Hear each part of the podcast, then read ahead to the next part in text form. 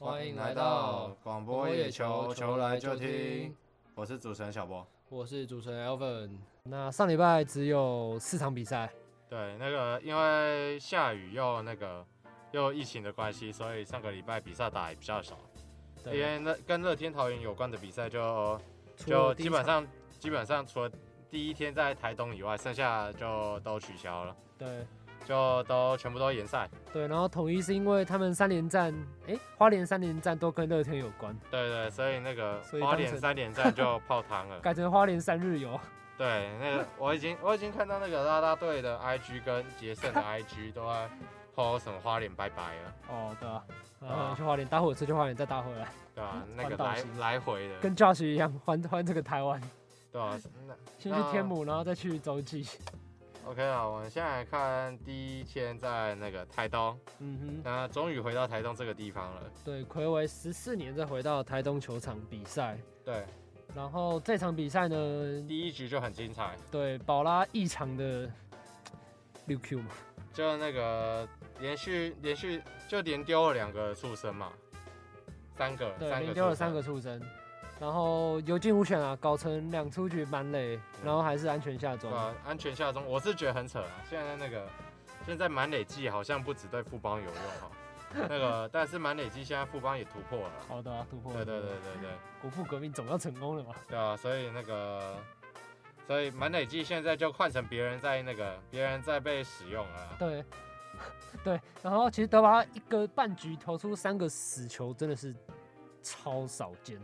那个偏奇怪，因为那个因为德保拉一直以来都是以控球为为名的其中一个投手，对，他的控球其实还不错，对，然后尤其是在第一局，然后就出现出现保送，这应该是一个前所未闻，对对对，可能是投手丘不太适应，也有可能是那个土比较软嘛，下雨过后土比较软，也有可能是场地不适应，对对对，就那个场地的感觉不太对，投手丘的高低落差不太适应。或者说那个现场，现场可能还会有很多奇怪的原因啊，可能灯光啊、声音啊之类什么的，都有可能会影响到投手投球了。对，所以那个可能可能可能场地适应了之后，德保拉后面也有回稳啊。对，好，那我们先直接先快转到呃十一局上半，我们可以看到就是你记得就是蓝一伦有个好像是要跑三垒的一个 play，对对对对，对，然后被那个三垒手王威成触杀，嗯。但是那个 play 一开始是判 out 嘛？啊，oh. 但是后来看，我自己是觉得，其实我也不能说是 safe 啦，只能说找不到证据，所以是原判。我看我看不出来，找不到明显的证据，所以是原判。因为我那时候也在看啊，然后我觉得，呃，没有一个很明显的角度角度可以看得出来，这球到底是 safe 还是 out。对，当然啊，这球要的确的确有挑战的价值，我个人认为。当然，因为是到一个。蛮很关键的，对一个就是一个要不要追加保险分的一个很关键，算蛮关键一个 play 啊。以这个结果来说是非常关键的。对啊，这边这边那个就不要刷什么凹总啊什么的。对啊，对，这边这边不挑战的话，你后面那个后面一定很麻烦。你要要不然你调整用用在什么时候？但是用在现在，最关键的时刻啊。对啊，所以就不要说什么凹总了。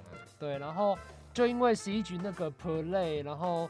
让兄弟下半局就有反攻机会，就是陈子豪先代打上垒之后，许基宏就锁定一个王耀林的一个算是有点偏高的球吧，偏高啊，对对，偏高的球，然后直接全垒打，砰，再见全垒打，直接把它扫出去，这应该一打出去就知道了，一打出去就知道，对，然后也是他自己个人生涯的首支再见全垒打，然后也是台东球场的第一支再见全垒打，对我个人。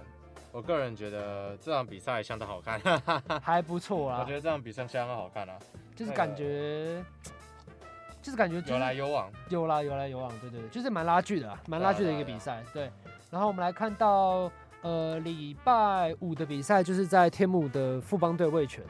那啊，听说这场 Josh 有趣？呃，是，嗯，对，对，那个这个听起来都不。一向都听起来不是什么太安全的东西，对，听起来非常恐怖。难怪礼拜天，礼拜天的小翔要跟他换 换球衣，哎，是是，直接把他泰迪嗨掉。可是那个，可是我记得 Josh 拿的是黄泰龙，对，他拿黄泰龙，对对，比暗号的时候有点怪怪，手有点卡卡，好像没什么关系。哦，对对对，我要比错暗号啊，想要短打，然后打成，然后打那个比成打带跑，然后直接死，搞不好。OK。唯一能嗨的就是这个。那个这场是威迪兹先发嘛？对，然后对上那个布里汉。那这边布里兹是没有投满五局就被打下去了。你说威迪兹？对，威迪兹。Uh-huh. 威迪兹没有打投满五局就被打下去了。嗯、那那个我觉得这突然感觉很像开季又回到最初的起点的感觉。Uh-huh. 但是但是我相信我相信不一样了，不一样了。呃，当然一切都不一样了。是是是，那个因为毕竟。毕竟他还是要打两分的。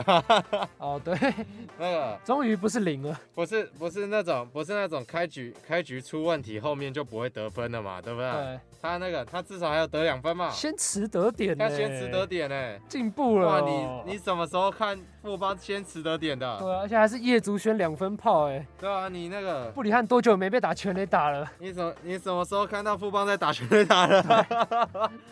你什么时候看到他在打全垒打，而且还第二局哎？对。我没看过富邦前面几局得分的，非常中肯的。对，我没看过他前面几局得分的，你开玩笑呢。然后威吉斯其实也没有把，他应该不是只把自己，他不是自己把自己投倒，他是他是也不是投一堆保送或是出胜球怎样，他就一直被狙击。对，直接连续四局下半连续的安打，就机关枪打线。对，然后就直接狂刷了五分，对啊，然后他也就被打下去，也就被打下去了。对，所以那个这边这边他投球内容，说实话没有不好，但是就那个。就观察几轮之后，通常都会被掌握到了。就那个，就这这一轮那个魏权打线就打疯了吧？对，然后也很常发生这种事情。对啦，对啦，对啊，就那个泼流啊！你魏权魏权最近就很常这样，一局直接灌大分。对。然后加上那天魏权的王维忠也从二军回来了。对，然后中继，嗯，然后也投的还不错，投了一局，然后呃多一次三振，然后没有失分。基本。基本上来说，应该是想让他上来练一下手。对对对，不然那个，不然都没，不然这样休这么久，然后那个，先从短局数开始调整啊。对啊，对。不过听说他下礼拜就会先发了。哦，真的？对对对，听说王维中下礼拜就会先发了。OK。所以这边我期我是蛮期待的。终于，希望龙王会回归啊。对，然后再就是洲际零比零。哇，你什么时候看到那个布邦悍将跟那个布邦悍将在打成这样的对手是零啊？对啊，你那个你怎么你什么时候看到到在 第第九局之前都还是零呢？你什么时候看到啊？我不知道，这辈子没看过啊。对，我这辈子没看过哎，他安打数跟他一样哎，开什么玩笑？跟鬼一样啊！哇哦！你什么时候看到富邦悍将先发投投超过七局？对，你什么时候看他投超过七局？他投一百二十一球，而且还零失分哎！哇，你什么时候看到了？然后那个四死只有三次哎，然后夺三振八次，哇，这个太强了吧？对，其实那场是老实说好看吗？其实还好。还可以，就还好，就是平平的投手战，对，就很正常的投手战，对，很典型的投手战啊。那那个，因为两边两边投手状况，我觉得都还蛮好的。对，一个投七局，然后一个投八局，然后一个一一百二十一用球，一个一百一十一，一百一百一十用球。我觉得两边都投到极限，投到最极限，然后那个。然后都零失分，我觉得真的很精，我觉得投手的部分很精彩。对，然后那天大家不是一直说是那个富邦队义大，对，紫色球衣。对啊，那个霹雳 P 那个霹雳布袋戏，对对对对，主题日主题日，然后紫色球衣有点像义大，因 为长得很像义大。富邦对义大。对啊，那个 可是义大里面的球星好像有的已经那个了，有的已经已经那个被打爆，还是 痛还是。还是什么的，我不知道，我不知道，可能在二叉叉军之类的。对对，我不知道，我不知道，我我可能我记错了吧？哦，对对对，有画面来回忆啊，对底下画面来回忆，可能我记错了吧？我好像看到人，呃嗯，好像好像不太对哦。然后这局下半这这个比赛的胜负点，相信大家都知道嘛？九局下半林书义林书义的再见啊！哇，这个没想到，哇，太精彩了。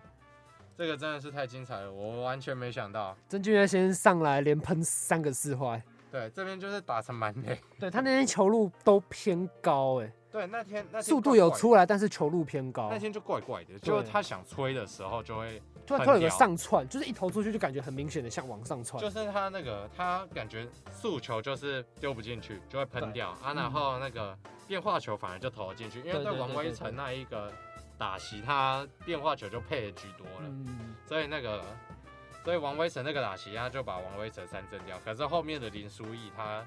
前面第一球他应该，我记得还是直球，对，还是直球，他喷掉，还是直球。然后下一球是什么？我已经最后被打出去那球我没看清楚，但是那个就被林书义掌握到了，就打穿二，嗯，那个一一二垒防线嘛，我记得就结束比赛了。对啊，那天应该就是败在曾俊岳的控球了。对啊，老实说，因为他其实一开始上来是面对的后半后段棒次，嗯，想说应该是稳了。我觉得我原本以为要打延长赛，对，我原本也以为，然后结果没想到轮到前段棒次，然后还是第二棒的林书义出来再见再见比赛。这是林书义那个生涯第一次再见了。对，所以那个这边恭喜一下。对，觉得打得不错，打得还不错，打得很好，打得很好。然后对，然后再来就是最后一场就是礼拜天五月二十九号的比赛，就是有味全对中信。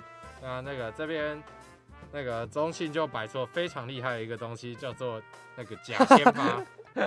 这个假先发，我那个是我也没想到了，挺厉害的。吴哲源，原原一切都在微助的计算当中，一切都在微数的计算当中，这个是我们被算计了。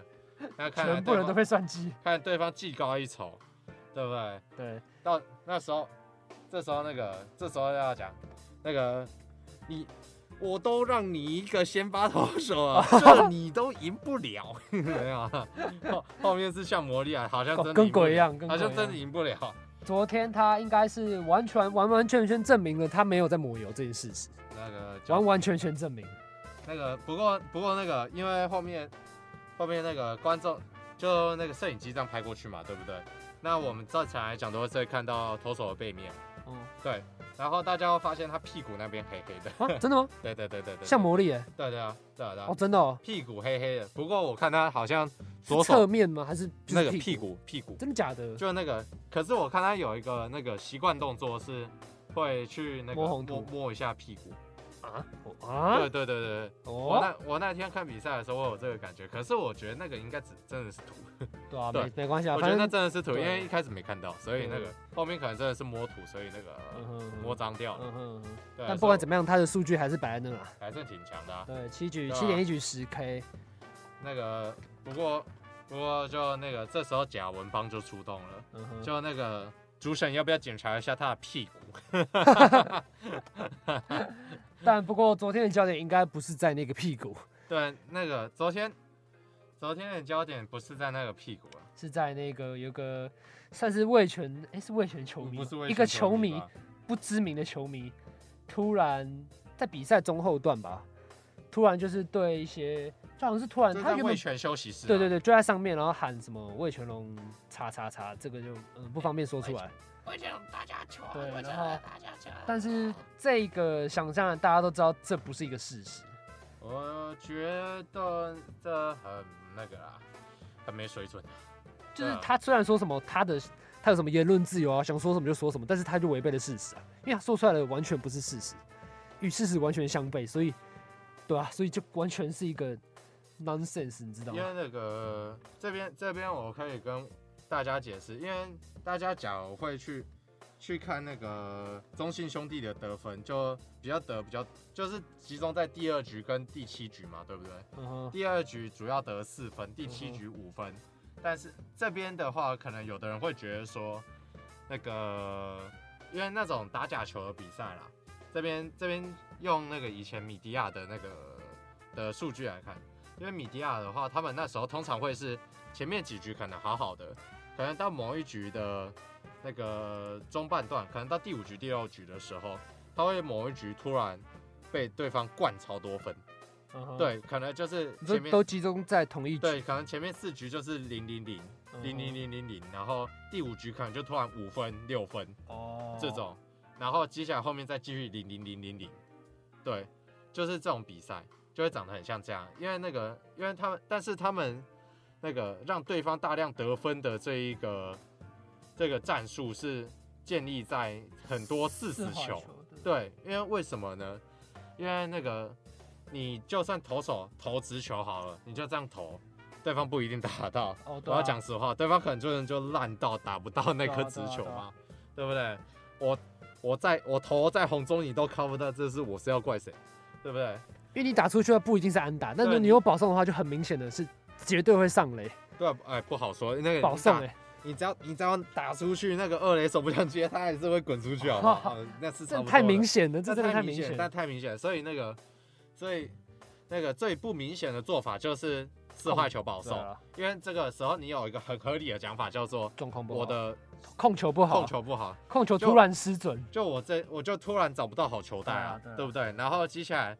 接下来那个可能那局那局被打五分嘛，然后下局下局可能继续投啊，然后我就我那个可能上一局突然抓不到，后面 后面那一个第三出局的时候突然找到手感了嘛，对不对？哦就大概就是这种理由啦。对啦。然后那个所以就会有出现什么零零零零零五零零零零零。哦。然后这时候这时候那个就很很容易被合理怀疑会是打假球。对了，但是那个这边我要帮魏全龙澄清，绝对没有，因为那个魏全龙他们整场下来的四十球，只有那个刚龙投的一次四十球，剩下的那个剩下的投手全部都没有投出四十球。对对，所以这边这边就非常非常非常的不符合说那个一个打假球的比赛看起来像是一样子。嗯那那个还有一个可能是那个球迷是死忠味全球迷，然后看到他的球队支持的球队，对对对，就是一一举被灌很多分，然后就就有点没送，然后就想要把就气出在他身上，然后就直接说出最不堪的那个言论。不过那个也有也有一个可能，就是他赌很多，也有可能啊，就是那个也有可能这一天就是下位权吗？没有，就是比。他们可以比分大，比分小。哦，对了，那他可能比分小，可是这一天一定是比分，最后的样子就是比分大，就是要比大分的。所以那个，嗯、所以他可能就赌错了，因为这天原本是那个吴泽源对刚龙嘛，嗯、结果后来换向魔力。嗯，应该我觉得谁都没有想到会这场会换向魔力。对，所以那个，所以最后最后分分数拉开了。哦，对，所以原本。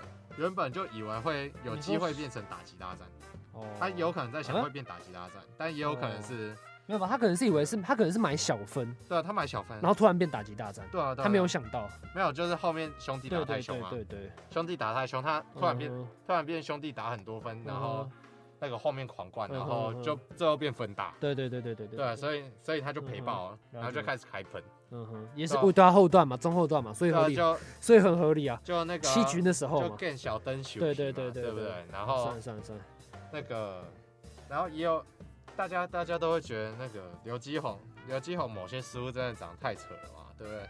刘基宏那个就昨天吗？对，哦是啊，刘基宏有些失误的确长得很扯啊。这边你要说他，说他手背要加强，然后可能那个可能要调整一下，或者说。可能某些机制要调整一下，或专心，希望他专心守备，然后打击可能放掉之类的，之类的之类的建议，这些你自己认为的建议啊，都可以在键盘上面讲。其实说实话，那个也管不了你什么。对啊，因为没有人说其实不能批评球员的表现。对啊，你那个，对但是如果讲到一些与事实不相符的事情的话，就是不对的事。你说，你说，你说他手背不好要加强，你说他，你说他那个。最近想着重打击，没有没有在管手背什么的，这些这些这些都随便你讲。我要讲什么，真的都随便你讲。可是我认为说你不能那个以这种言论去攻击球员们，甚至是去攻击那个一个球团，因为这是个非常非常不负责任的一个行为。那那个我个人严厉谴责了。对啊，反正就是一个怎么讲，那个球迷就是一个嗯。非常不好的示范了。对，这是。然后这边的话，我们很想喷他，但是也不能喷。对，我是觉得我刚刚已经喷完了。呃、反正就是一些什么话的其实都可以喷出来，只是要不要我们喷，也就是很脏的话也可以喷出来。只是反正就做了一个对这个社会做一个这个大环境做了一个非常不好的示范了。因为他讲这句话讲出来很轻松，但是没有想到背后其实除了与这个事实不对之外。还抹灭了那些球员多年来的努力，就是感觉他一句话就可以把所有的事情化为一空，就是这样。因为他觉得他这句话不用负责任。那我觉得最近最近很多球迷的行为的确太夸张了，就从那个前一个礼拜的古林，嗯，古认为古林打假球，然后到这个礼拜觉得那个觉得魏全魏全龙打假球什么的，那我觉得最近的确这个歪风必须被对啊对啊被抑制。那你跟我说这是言论自由，那我只能跟你说。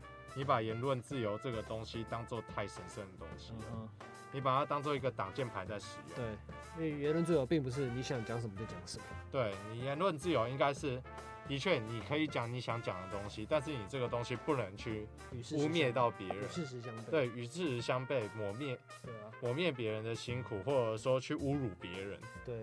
对，我觉得这是，这是你没有想到的事情，嗯、也刚好帮你上一个公民课。对，对，OK。好，那这一集的回顾就差不多到这边结束，然后。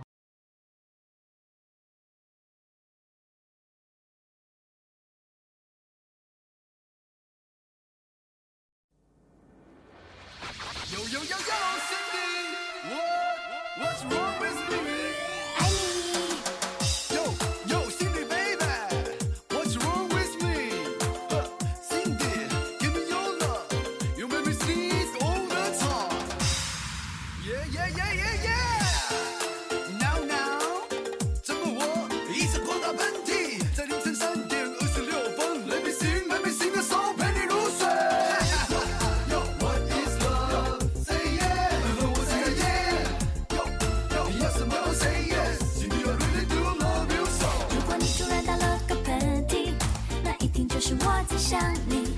如果半夜被手机吵醒啊那是因为我关心。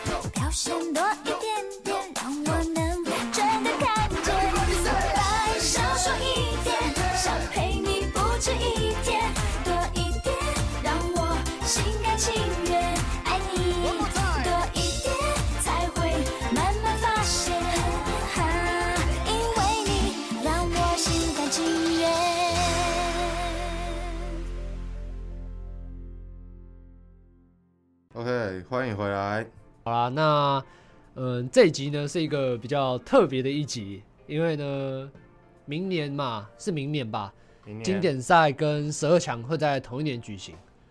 对，听起来是相当操劳啊。对，是年初是先经典赛，然后年末的时候是十二强，在十一、十二月的那个时候，然后呢，我们就想了一个，就是我们两位主持人呢来票选一下自己预测的经典赛阵容。毕竟最近也在投明星赛了。对对对，然后想说也不是跟风啦，因为这个是我们很早就决定。但是那个，但是我们那个这集播出的当下。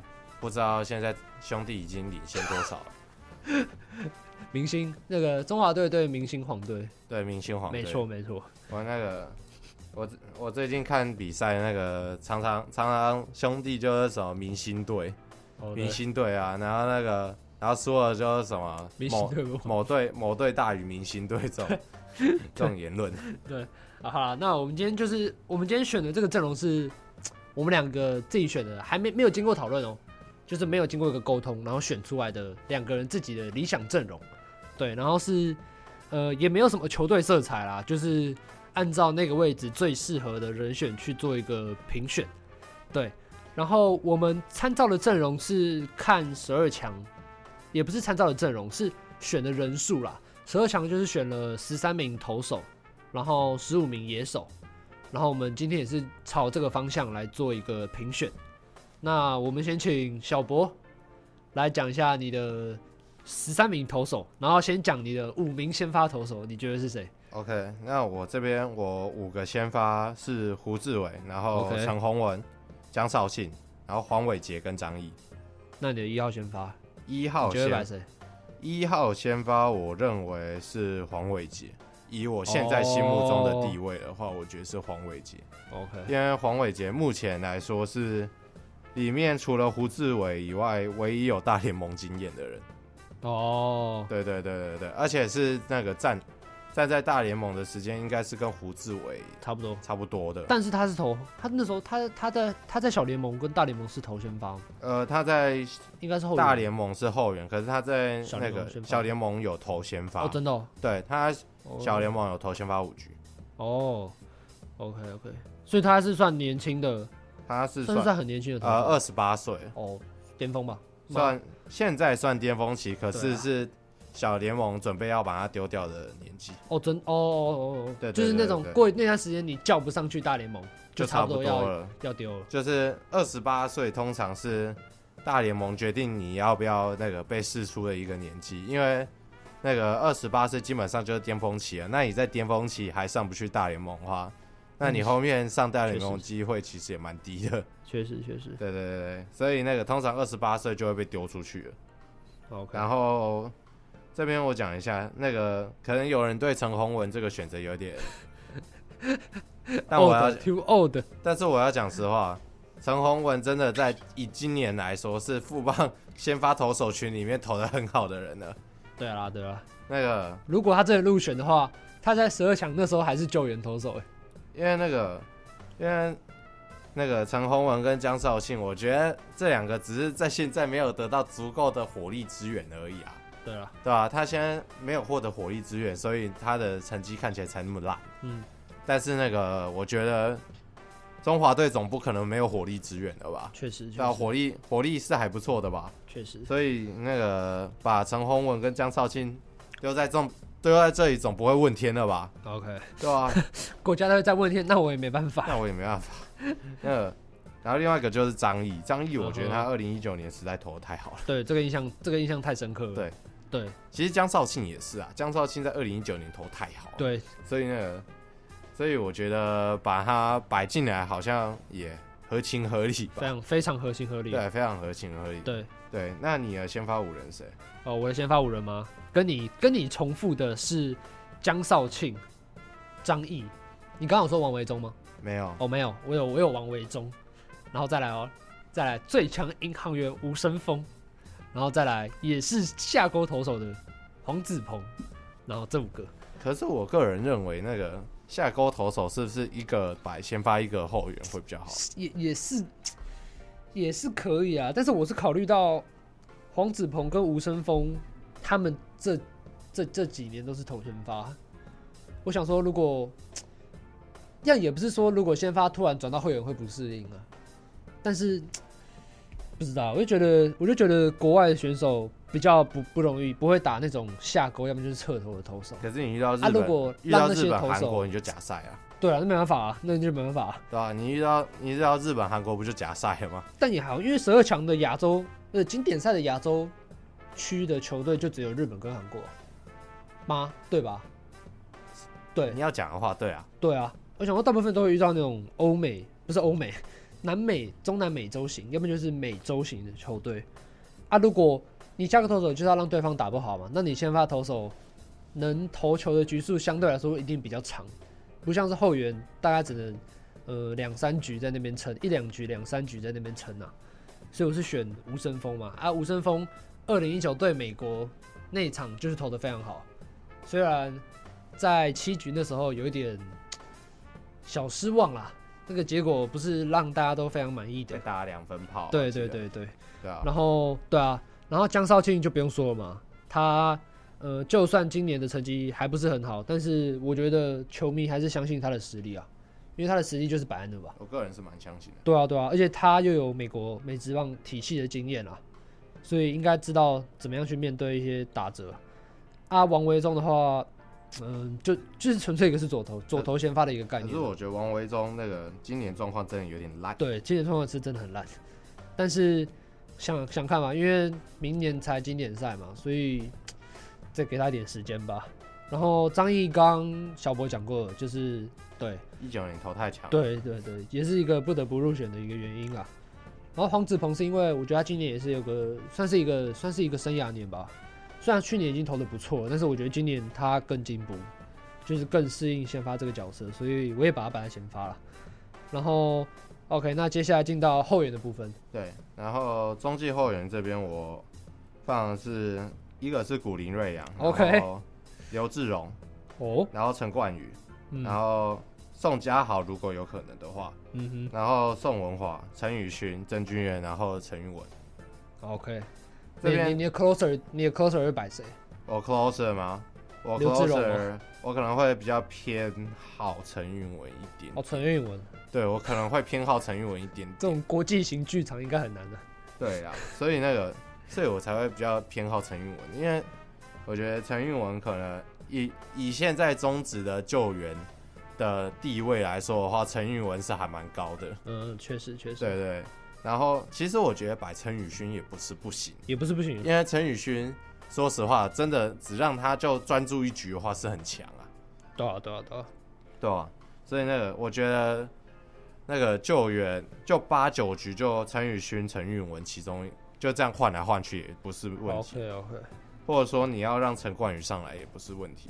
对啦，去年十二强我记得是前年十二强啦，我记得是呃陈宏文吧。对，陈宏文。然后陈宇勋是投八吧，布局。那个陈冠宇哦，陈冠宇哦不一定啊，其实他都不一定，每场。陈冠宇、陈宇勋那个那时候可能就会是七八两个。对对对对对对对。对，就那个先发投六局，然后七八七八陈。陈宇勋，然后陈冠宇然后最后.最后一局才陈宏文，文嗯、然后今年可能只是把他换成陈韵文而已。OK，对，然后古林就是让他进来吸经验的。嗯哼，然后刘志荣他现在算在美国是新星啊，对对，算算比较比较年轻的投手。OK，然后我认为他他那时候我看网络上有一个那个投六局。投五局六 K 那个，对对对，投五局六 K 那个，嗯、我看了一下投球内容，我觉得还蛮狂的，球质都很不错了。对，其实尾尾很好，还蛮好的。嗯，然后再另外一个是宋家豪，宋家豪因为现在算是乐天的主力牛棚，嗯哼，当然啦，主力牛棚就不确定球队会放啦。但但是那个宋家豪以他的实力来说，我觉得还不错了，我觉得一定可以啊，一定可以。对对对，而且他那个。可以拿他来对付日本队，因为他在 知己知彼。对，知己知彼。然后宋文华是现在在三 A，但是呢，嗯、现在算是他的期末考了，因为他那个二十八岁了，那再上不去，其实也就上不去了。哦。对，就二十八岁，通常来讲就会被大联盟给丢掉。OK OK。对，那所以他极高几率有机会回来终止。OK。所以那个。宋文华说也可以回来展现一下，看能不能。你说今年的选秀吗？再难没有，可能再拿到一张美美职约啦。哦有机会啊。OK，宋文华。嗯哼。然后曾俊岳就是吸经验嘛，吸经验，但是我觉得也有可能让他上来投看看。我也觉得有可能。我觉得可能让他真的上来投看看。我觉得有可能，因为那个，因为曾俊岳，说实话，作为一个 closer，我觉得还是还算挺称职的。没错，没错。而且那个才打直棒第二年就可以当 closer，没错。我觉得已经对一个新人来说已经很很厉害，嗯，因为第二年就已经是主力 closer 了。对。所以那个，我觉得让。曾俊岳其实还有上场机会，其实蛮有机会的。对对对对对对。那你那边牛棚长什么样子？哦，我跟你一样，我是放古林。呃，我你刚说你有放那个陈韵文嘛？对对对啊，我是我是陈韵文跟古林在想啊，因为我觉得他们的性质有点太类似了，就是一样都是速球派的，速球跟偶尔来个变化球啦。然后我个人选古林的原因是因为。嗯，他的控球我是觉得比陈宏文呃陈韵文要再好一点，一点点呐、但是又想古林没有那个完全没有大赛的国际赛成成棒啊，成棒的大赛经验，所以我觉得应该也是算是进去吸经验啊。对，然后再来是林心杰，嗯，他是现在是费城人一 A，然后也宣布在今年会投入中职的选秀。对，然后再来是也是嗯、呃，大家蛮熟悉的十十二强也有入选的林凯威，呃，响尾蛇一 A 的林凯威。哦，林凯威、啊、对，然后现在他也是在美职体系啦，然后再来呃，我会摆陈宇勋，然后曾俊岳、陈冠宇、胡志伟，然后还有一个呃，也是大家蛮熟悉的林玉敏，那个之前古堡的王牌嘛，哦哦，呃，然后在那个 U 二三吗？是二三吗？U 二三吗？二一，呃，U 就是我们冠军的那个二一，呃，U 二一，我们拿冠军的那个，他也有在先发投过，他现在是响尾蛇 E A，对，然后我的 closer 吗？我目前还是倾向陈宇勋啊，我觉得他真的，他真的短局数投球真的太稳，而且他的那个投球节奏真的是太奇怪，太奇怪，对那个 那个我看我看那个打。那个打国际赛的时候，他那个打者都整个懵掉。对 对，对，没打过中职是吧？对啊，那个都整个懵掉了。你这是什么节奏？对对对，对不对？然后拜托，那个看你是没对过 Johnny 龟头。对，然后陈冠宇的部分，我觉得，嗯、呃，他的短局数的方面，我觉得是投的比先发好了。就就现在来说了，对。然后那时候十二强，他也是担任后援的部分，然后。我觉得曾庆月，我是教练的话会把他放上来投，哎，因为我觉得他虽然现在是几岁，二十岁嘛，嗯，但是我觉得他的整体的心态完全不像是一个二十岁二十岁的投手，就他是一个非常成熟的心态啦，他是用一个，反正他是蛮敢跟打者去对决啦。虽然说你遇到这种美国美洲球队的话会有点风险，会有点风险，对，但是我觉得他。会上来试试看啊，只不过应该不是在那种关键时刻上来，还是会派那些比较有经验的投手上来投啦。大比分可能就有机会上来，前提是要大比分。大比分，对啊，是中，你的大比分是中华队领先，中华队落后，都有哦，都有都有。OK OK，然后呃，胡醉的部分。我是犹豫要不要挑他啦，我知道是先发跟后援有点冲突，但是也很难讲嘛，因为你先发那些人也可以来投后援，你后援有些人也可以去投先发，这个都是难讲的。对，OK，那投手的部分这边告一段落，那接下来进入野手的部分。那野手我们是选了，刚刚说的是选十五名嘛，那我们先从我们的捕手开始选起，我们先选完，我们先列出我们的十五名。对，然后最后再讲出那个先发打者九人，OK。那我们先讲一下捕手的部分。我自己是选，呃，两个攻击型捕手，然后一个防守型捕手。然后那个防守型捕手就是戴安，然后两个攻击型捕手是林鸿玉跟吉利吉捞。那这个方面的话，我觉得，嗯、上场的可能性的话，不知道，要看每个教练的安排吧。像洪总应该是比较喜欢防守型嘛，是吧？对，所以我觉得可能林岱安的上场几率会比较高一点。啊，虽然呃他的主杀就是呃还不错嘛，对，所以我觉得如果是洪总带的话，林岱安上场几率会比较高。但是我觉得如果是你要放攻击型捕手的话，我个人觉得是吉利吉拉会蹲啦。虽然他的主杀率嗯、低低的有点可怜，但是我觉得林泓育他这个年纪已经很难再。蹲蹲对蹲不错，但是可以可以蹲了，但是一定不可能蹲满整场，一定不可能，我是觉得是这样，所以我就选这三个。然后打线的安排方面的话，我觉得要看教练了。那像我自己的话，等等一下再说啦，就是比较偏攻击型捕手，所以这个等一下说。那小波你的捕手阵容，我这边是小高高宇杰，然后张敬德，然后吉力吉捞。哦，对，然后我个人的话，我先发是。会放高宇杰，防守型。对，我先发一定放防守。OK，对我就是那种教练。OK，我先我先发一定是防守捕手，我绝对不会让攻击捕手给我蹲的。当然啦，你要把火力最大化的话，就叫张进德蹲了。对啦，对啦，因为张进德是可以蹲，也可以也可以打的。Oh. 只是张进德因为那个因为有受伤的原因，所以那个他也不能蹲那么多。对啊，对啊，我有考虑这一点。对，然后那个。然后我觉得他的打击的的确也有受到一点伤势的影响，对，所以那个张敬德算我算是有点有点挣扎，但是我觉得以他以他那个的经验来看啊，我是看经验的，我所以我觉得那个张敬德能打能守，那我觉得把他放进来是比较合情合理的。哦，而且他他跟吉利杰拉都是比较熟悉美食体系的那种投手。然后那个，然后高宇杰就那个怎么说？我觉得他在防守上面的价值，我个人觉得他可以跟林大安相比啊。我觉得甚至有那么一点味道，是我认为是有点超越林大安。哦，真的哦？对，我觉得是有一点点超越的。所以那个，所以我觉得，我觉得我是我的话，我是选高宇杰啊。OK。那接下来进入到内野的部分。那我内野选的是陈俊秀、许基宏、林立、林敬凯、姜坤宇、王威成跟林子豪。OK，那小博你现在选的是什么？呃，一垒是许基宏，OK，然后二垒手林立、林敬凯，嗯哼，三垒王威成，嗯哼，然后有几手郑宗哲，然后江坤宇，然后内野万能牌吴念婷。哇，这个是最理想的征招状况。对啊，我是非我是偏保守啦，啊，他是。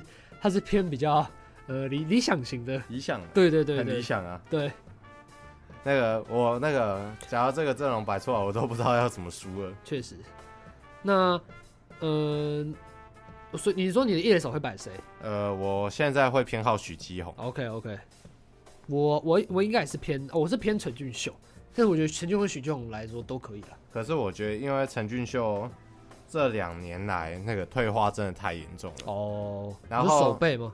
手背没有什么退化了哦。那个打击的退化哦，打击退化。那我觉得，然后那个许基宏，他现在手背是哦，蛮稳的，已经是金金手套等级，你还要说什么？确实。然后那个他打击方面来说，现在也是那个中心兄弟的那个稳定火力打击，没错，稳定火力啊。对了。所以那个我觉得以打击上跟手背上来看的话，我觉得。许基宏优于陈俊秀。OK OK。对，当然啦，如如果要论经验的话，陈俊秀当然是比较多啦。对对对，我我在考虑这个。但是我觉得那个许基宏要要论状况的话，论状况一定比陈俊秀好。嗯哼，因为毕竟国际赛是一个短期的赛事嘛。嗯。啊，你只有那几场，你一定是派那个当期状况最好的打者上去打。对。然后，呃，二垒的部分长得一模一样，对，林立、林金凯，对，我们是选的一模一样。那先发的话就等一下再说，对，我等一下再说，对。然后游击的部分，呃，你你是正宗者，我正宗者啊，我没那么理想啊，我放江坤宇啊。正宗者很强啊，呃，招的回来的话，一切都是很好说的。OK，一切都好说嘛，一切都好说。然后至于呃我的游击替补呢，我就想放林靖凯。他现在都在守游击嘛，想说他这个游击替补应该也是可以吧。而且江坤宇的，呃，能张坤宇，我是觉得不会出什么特别特别太大的状况，呃，不知道那个国际赛可能突然紧张手软了一下，突突然的难讲了，但太难讲。对，然后三垒部分应该王威成啊。对，OK，这个达成达成共识。然后你的吴念庭，我吴念庭内野万人牌啊，哪边哪边漏洞就丢哪边啊。所以他现在是替补的定位是吗？没有啊，他也可以打先发啊。哦，他可以代，他可以代替许基宏，他也可以代替 林立，也可以代替王威晨。每天都瑟瑟发抖。对啊，那个 有一个可以取代你们所有人。他可以一次取代三个位置。他那个他可以去打一垒啊，我觉得可以去打一垒啊。那许基宏替补也可以啊。对啊，可以啊，可以啊。OK，那接下来进入到我们外野手的部分。那我先讲一下我的外野手啊，我是选嗯四个左打，然后嗯最后一个的话，我觉得要选左打也是可以的，但是我就觉得一定要有个右打，所以我的先讲那个右打是詹子贤，然后四个左打分别是呃林安可外野三鬼林安可陈杰宪苏志杰，然后再配上一个王柏荣，对，那先发的话，我觉得因为王柏荣可以站中也可以站右。所以我觉得，我建议你还是别让他站左吧。有左吗？左不要吧。没有。中也不要。我觉得不要让他站中吧。对，对对，中线不要。我最我觉得，呃，到时候大等一下再说我们排的顺序好了。那呃，承接线的部分是，我觉得呃，就是一个稳吧，就是一个枪，就是一个很频繁制造安打的一个枪，就是他的状况你可以不用担心。对。哦，那我们先请先请小博说一下好了。我这边是那个承接线。然后朱哥朱玉兴，OK，然后王柏融，OK，王波肉，然后詹子贤苏志杰，对，OK。那我选陈杰宪的原因是因为，因为短期赛事嘛，啊，他安打的产量都是非常稳定的，所以我觉得他一定可以在外野占一个位置啦。对，然后王博龙的话应该没话讲吧？但是他今年打击率不到一成，虽然说他去年二零一九国际赛打击率也没有，有点惨淡，也一成左右，有点惨淡。有点烂，但是还是相信他的实力啊，因为毕竟他现在是属于当打之年嘛。呃，也是啊，呃，日日职不是啊，中中职是中职是。哦哦，是吗？是啊是啊是啊。然后再来说，你刚刚挑谁？朱哥吗？OK OK，所以你会把它摆在角落外野。呃，朱哥的话，我可能会比较偏好让他守那个右外吧。哦，右外。对。啊，王柏融去，王柏融去，OK。他跟王柏融，可是我觉得，可是我觉得朱哥应该对我来说不会先发。哦，真的，有可能不会先发。我是苏志杰，一定不会先发了。那个有可有可能，也有可能让朱哥先发了，所以不一定。对，太难讲，看一下状况，因为到时候状况真的太难讲。好，OK，接下来进入到我们的先发九棒的排序。那我们先请小博来讲一下他的排序。OK OK，那那个这边第一棒，那个中外。承接线，OK，稳稳，对啊，就那个稳定安打，先上垒，球先上垒，先上垒再说。嗯、然后三垒王威成，OK，第二棒三垒王威成，也是上垒，嗯，就那个承接线上不了，王威成上。然后那个.第三棒，第三棒，第三棒反而就变得很挣扎了。第三棒的话，我会让王柏融哦，呃。吉力吉老拱冠，吉力吉劳指定打击，DH 你放 DH，OK，然后第四棒哇，吴念婷啊。啊，OK，哇，那么那么那么勇的吗？对啊，直接让吴念庭来，里外的来扛啊！第一棒那个第最强的啊，他在西武都打第四棒了，有去年的去年，对啊，那个合理合理，我让他扛一垒啊。合理，我让他扛一垒，许金勇，许金勇可能先坐板凳。OK OK，对，然后第五棒，第五棒，王博龙该出来了。右外野手王柏融，哦，出来了，出来了。对，让让博龙扛第五棒了，不要给他那么大压力，不要跟那么大的压力。OK，第五而已，第五而已。OK，好，第六棒那个郑宗哲，没有，我让我让我让二垒手林立。OK，对，让林立上。OK，cover 一下王博龙嘛。对，先那个，假如吴念婷上垒的，那个王博龙可能对，然后就让林立来打。OK，OK，一个不行换另一个打。对对对对对对对，这个意味浓厚。对，然后第七棒，第七棒让那个左外詹纸钱。OK，或让左外输志杰。